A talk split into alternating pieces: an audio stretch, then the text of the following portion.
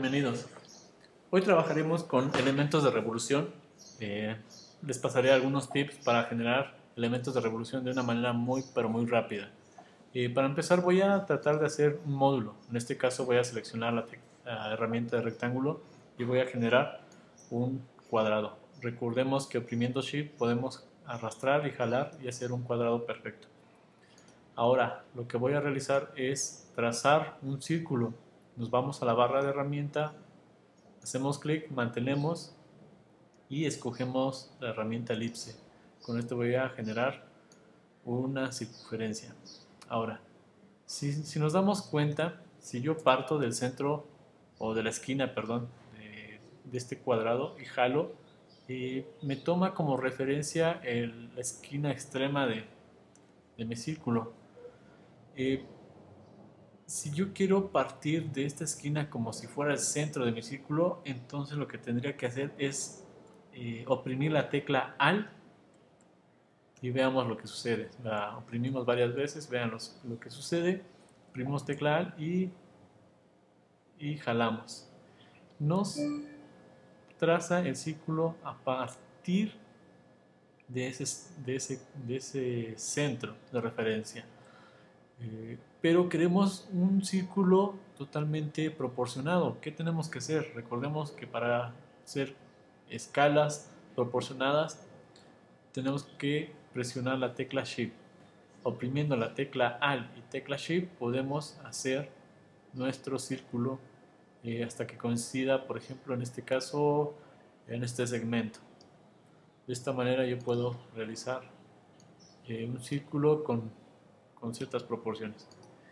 Ahora, lo que voy a hacer para mi módulo es borrar parte de, este círculo. ¿Qué voy a hacer? Bueno, con el puntero blanco voy a seleccionar este segmento, le voy a dar delete, este otro, delete y este otro, delete. Eh, ahora lo que necesito es hacer un elemento cerrado, que aquí termine en triángulo y esta parte sea curva. ¿Cómo le hago? Eh, voy a utilizar la tecla de pluma, me voy a acercar a la curva y me va a salir un pequeño icono al lado derecho inferior, una diagonal, que quiere decir que vamos a continuar esa curva, es decir, va a ser parte del mismo trazo. Me acerco, doy clic, un solo clic sin mantener el clic, nos movemos, eh, me voy a la parte de arriba, medio toco ese nuevo vértice, jalo hacia, sin hacer clic todavía, me voy hacia abajo, me voy a la intercepción, doy clic en la intercepción y un tercer clic a donde termina mi curva. Ahora ya tenemos un elemento cerrado. ¿Cómo puedo saberlo? Bueno, actualmente tenemos un relleno color blanco y le voy a dar un relleno de otro color y podemos ver que ahí tenemos nuestra figura. Lo siguiente que voy a hacer es acercar esta figura a esta otra. Eh, recordemos, tenemos que acercarnos a un punto de referencia, en este caso un vértice. Hacemos clic, jalamos hasta el otro punto de referencia, que también sería un vértice. Eh, recordemos que para hacer una copia es jalar el objeto oprimiendo la tecla AL.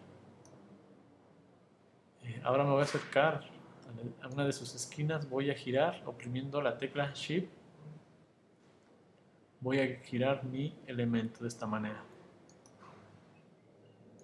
Eh, vuelvo a acercarme a una de sus esquinas, jalo hasta la otra eh, esquina, hasta el otro vértice, punto de referencia. Ahora, ¿qué voy a hacer? Bueno, en este caso voy a retomar eh, cuadrado y voy a darle las mismas propiedades de color de lo que tenemos en la otra figura. ¿Cómo lo podemos hacer de manera sencilla? Bueno, con el puntero, con el, perdón, con el gotero, vamos a seleccionar la otra figura que quiero que retome las características ya lo tenemos de esta manera. Esto va a ser nuestro módulo.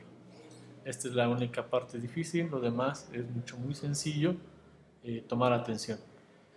Lo que voy a hacer ahora es dejar una copia, mi original, y hacer una copia con la que voy a trabajar. Eh, esta, este módulo lo voy a agrupar y voy a empezar a girarlo pero haciendo copias de este mismo. Eh, voy a irme a la tecla de zoom, eh, oprimiendo tecla zoom menos, con la tecla espaciadora nos movemos en el área de trabajo con la manita. Eh, ahora voy a utilizar la herramienta de rotar. Tenemos aquí en la barra de herramientas, la seleccionamos. ¿Para qué sirve, esta herramienta? Como su nombre lo dice, para girar este, elementos. Pero antes necesito tener seleccionada seleccionada la figura que voy a, voy a girar.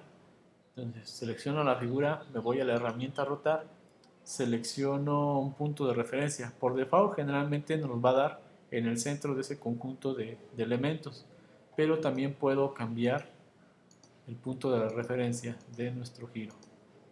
En este caso voy a darle en este vértice mi punto de referencia. Este va a ser nuestro centro de giro de nuestra figura. Si me acerco al otro extremo, jalo sin soltar, vemos que puede girar nuestra figura. Le doy comando Z para regresarme. Eh, ahora lo que voy a hacer es acercarme al vértice, eh, ya teniendo seleccionado nuestro punto de giro, vamos a, girar, vamos sin soltar, vamos a oprimir a la vez tecla Alt y la tecla Shift. La tecla Alt va a ser una copia de, nuestra figura y la tecla Shift va a ser un giro a cada 45 grados. Entonces movemos a 45 grados, eh, soltamos eh, el clic, soltamos el mouse, soltamos las otras dos teclas y vamos a tener una copia idéntica de nuestro módulo. Lo que sigue es interesante y muy sencillo vamos a seleccionar nuestra última copia y vamos a darle la tecla comando D, que es eh, comando D va a duplicar la acción que acaba yo de realizar. Eh, le damos comando D y vamos a duplicar esa acción. Y de esta manera podemos hacer eh, elementos complejos a partir de un módulo muy sencillo.